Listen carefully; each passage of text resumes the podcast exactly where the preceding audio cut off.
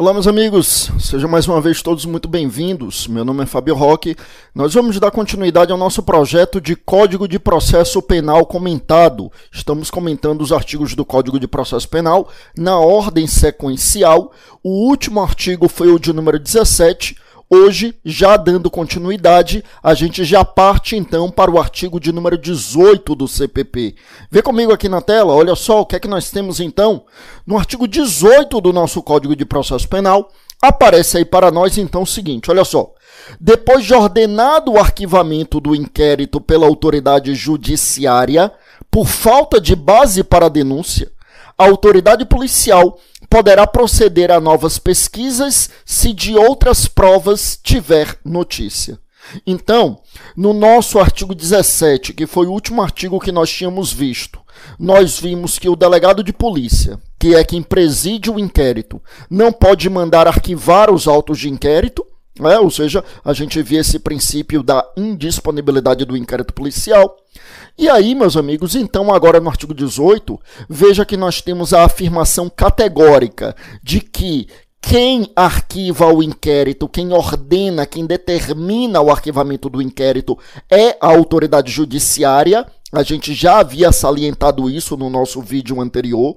Já dissemos, inclusive, também que se entrar em vigor o novo artigo 28 do CPP, que foi aprovado pela lei anticrime, mas que cuja entrada em vigor foi suspensa por uma decisão liminar do ministro Luiz Fux, entrando em vigor esse dispositivo, aí quem passa a arquivar é o Ministério Público. Como esse dispositivo ainda não entrou em vigor, então cabe ao Ministério Público promover o arquivamento, o que significa requerer ao juiz que determine, que ordene o arquivamento. Mas quem ordena, então, é o juiz e a autoridade judiciária.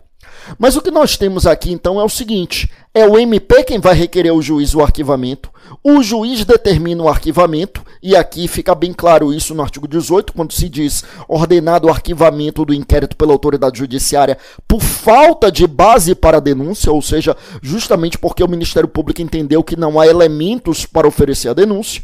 Aí, o artigo 18 complementa dizendo: autoridade policial poderá proceder a novas pesquisas se de outras provas tiver notícia. Vejam comigo que não significa aqui a reinstauração do inquérito de imediato, mas é a possibilidade de surgimento de novas provas, fazendo com que a autoridade policial realize novas pesquisas, novas diligências, sendo o caso. E aí, para complementar esse artigo 18, vem aquela pergunta, então: ora, tendo sido arquivado o inquérito policial, poderia o Ministério Público oferecer a denúncia? Quer dizer, o Ministério Público ele requer o arquivamento por entender que não é caso de denúncia. O juiz ordena o arquivamento. Pode agora o Ministério Público, em um segundo momento, denunciar, oferecer a denúncia?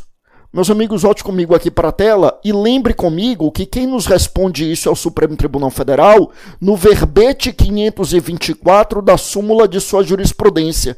Está aí para nós, súmula 524 do Supremo Tribunal Federal, que nos diz assim: Arquivado um inquérito policial por despacho do juiz a requerimento do promotor de justiça, não pode a ação penal ser iniciada sem novas provas. Bom, há uma impropriedade terminológica nesse verbete sumular ao falar em despacho do juiz. Né? Existe um, um, certo consenso doutrinário em asseverar que aqui não é um despacho e sim uma decisão judicial. Mas ultrapassada essa questiúncula terminológica, sempre que eu chamo atenção para essas questões terminológicas, eu sempre lembro para aqueles que estão estudando para concurso que em uma prova objetiva, procure seguir a literalidade do verbete sumular. Se lá na sua prova cair que é por despacho do juiz, transcrevendo a literalidade da súmula 524, é evidente que será o gabarito da questão, tá? Mas veja lá, então há uma impropriedade terminológica, né, seria uma decisão do juiz, mas ultrapassada essa questão, como eu dizia, o que nos interessa aqui é percebermos o seguinte: se o MP promove o arquivamento, o juiz homologa esse arquivamento, poderá o MP agora oferecer a denúncia? Pode, mas desde que existam novas provas. O MP não pode, meus amigos, iniciar a ação penal, ou seja, não pode oferecer a denúncia sem novas provas. Então não pode, por exemplo, o membro do Ministério Público mudar de ideia. Tá? Ainda que seja um outro membro do MP, não importa.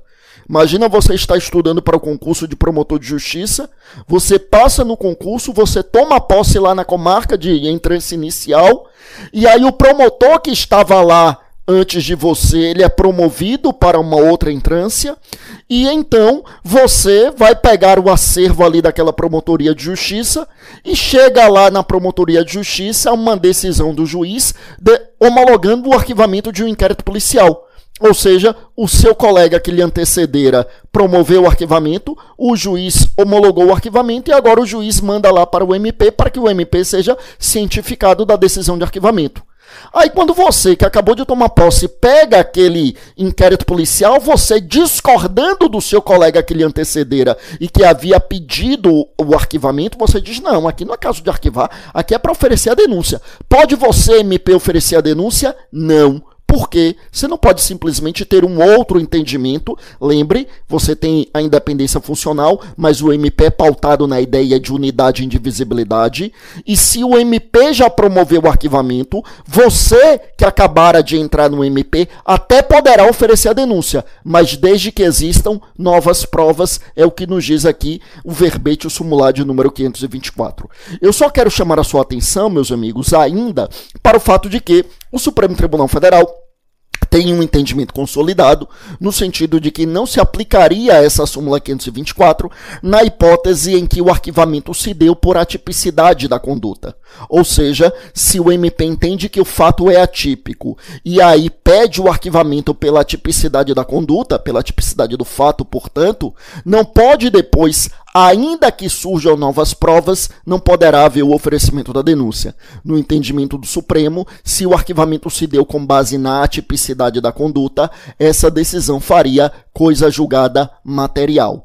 Cuidado, tem um precedente do STJ ampliando essa hipótese de coisa julgada material do arquivamento do inquérito para as hipóteses em que o arquivamento se deu com base na excludente de licitude. Cuidado com isto, porque o entendimento do Supremo é no sentido de que a coisa julgada material derivaria da decisão em que foi lastreada, foi fundamentada na atipicidade. O STJ, eu repito, tem precedente entendendo que também faria a coisa julgada material a decisão de arquivamento do inquérito fundamentada na excludente de licitude. Tá bom?